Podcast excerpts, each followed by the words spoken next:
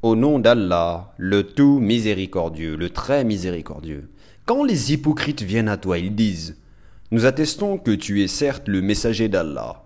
Allah sait que tu es vraiment son messager. Et Allah atteste que les hypocrites sont assurément des menteurs. Ils prennent leur sermon pour bouclier et obstruent le chemin d'Allah. Quelle mauvaise chose que ceux qu'ils faisaient. C'est parce qu'en vérité ils ont cru puis rejeté la foi leurs cœurs donc ont été scellés, de sorte qu'ils ne comprennent rien. Et quand tu les vois, leur corps t'émerveille. Et s'ils parlent, tu écoutes leurs paroles. Ils sont comme des bûches appuyées contre des murs, et ils pensent que chaque cri est dirigé contre eux. L'ennemi, c'est eux. Prenez-y garde, qu'Allah les extermine, comme les voilà détournés du droit chemin.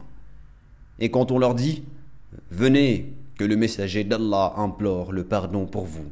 Ils détournent leur tête, et tu les vois se détourner tandis qu'ils s'enflent d'orgueil.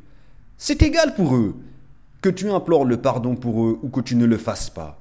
Allah ne leur pardonnera jamais, car Allah ne guide pas les gens pervers. Ce sont eux qui disent Ne dépensez point pour ceux qui sont auprès du messager d'Allah, afin qu'ils se dispersent. Et c'est à Allah qu'appartiennent les trésors des cieux et de la terre. Mais les hypocrites ne comprennent pas. Ils disent, si nous retournons à Médine, le plus puissant en fera assurément sortir le plus humble. Or, c'est à Allah qu'est la puissance, ainsi qu'à son messager et aux croyants. Mais les hypocrites ne le savent pas.